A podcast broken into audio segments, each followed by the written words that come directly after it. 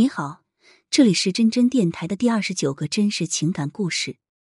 我今年七十八岁，是村子里的老姑婆，一生未嫁，临老了却怀孕生下三胞胎，历经苦难，在乡亲们的帮助下把孩子们拉扯大。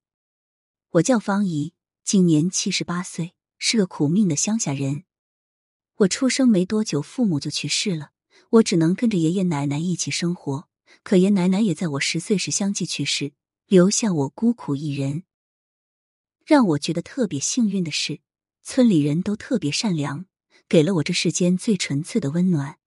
只要谁家有吃的，都会分一些给我。我总是今天在东家吃一顿，明天在西家果腹一餐，就这样吃百家饭长大了。因为长期一个人生活，又没有上过学，我不敢跟人交往，也越来越不善言辞。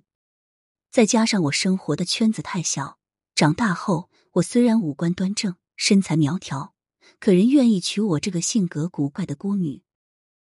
热心的乡亲们总惦记着给我张罗对象，可没人看上我啊！我也打定主意了，就一个人过。还有爷爷奶奶留下了几亩地，足够我自给自足了。桃花开了又谢，青草绿了又黄，小溪的水结冰又解冻，秋去冬来，寒来暑往。日子就这样不停歇的流转，没有任何波澜。一晃眼我就四十八岁了。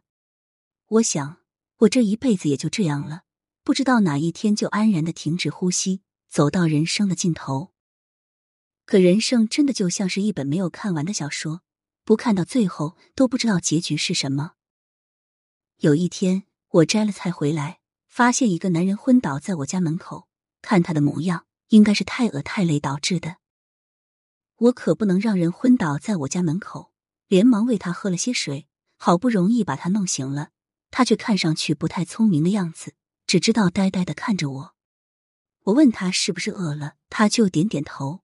于是我给他煮了碗面吃。他吃饱后，还是安安静静的坐在我家门口不远处，一直不走。接下来的好几天，他都待在我家门口。我看他可怜，只好每天都给他点吃的。后来我下田，他也跟着我去，偶尔还会蹦出几句话。就这样，我了解到他也是一个可怜人。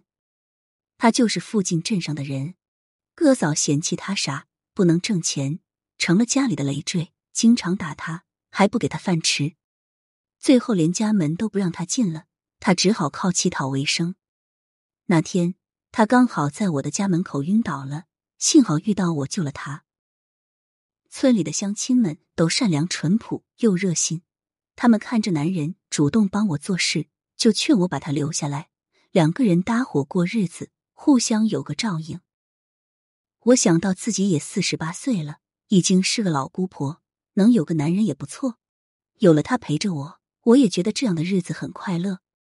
可没想到，没过几个月，我竟然怀孕了。村里人知道后，又惊又喜。有的说生下来让家里更热闹一些，有的觉得我的年纪生孩子很危险，而且男人有点傻，不会挣钱，还是不要的好。一时间各执己见，争论不休。男人睁着黑亮的眼睛看着我，我心一软，点了点头。既然小生命来了，我也舍不得放弃。还好孩子心疼我，整个孕期我都没被折腾，顺利的生了个漂亮的小闺女。可家里穷。我产后伙食不好，奶水少，根本不够喂孩子。乡亲们有的熬米汤，有的把自己孩子的奶粉送给我。男人当爸爸后，为了给我补充营养，还经常去河里捕鱼，回来炖鱼汤给我喝。可就在这时候，命运又给了我重重的一击。那天，男人又去水库捕鱼时，不慎滑了进去。乡亲们发现他时，他已经没有气息了。老天真的给我开了一个玩笑，既然把这男人送到我身边，给了我孩子，为什么又要夺走他的生命？可为了我的宝贝，我没有时间伤心，也不能在家坐月子了。再苦再难，我也要想办法把他养大。乡亲们看我困难，帮我向村委申请了低保，还给我滴上了户口。他们还随手把家里的空瓶、纸壳、废旧书本送到我的家门口，把自己孩子的衣服。送来给我的孩子穿，就这样，我的孩子长大了，他会陪着我一起捡废品，拉到镇上去换钱。我吃了没有文化的亏，不能让孩子和我一样变成文盲。虽然家里经济紧张，我还是咬咬牙把孩子送到了学校去读书。三个孩子都很懂事，读书很用功，同时还会抽时间继续帮我捡废品凑学费。孩子也争气，考上了如意的大学，现在在城里工作。我也成了别人口中有福气的老太太了。听完方姨的故事，珍珍被深深的感动了。她真的好勇敢，好了不起。不管是年轻时还是年老时，她都能不惧别人的眼光，过好自己的日子。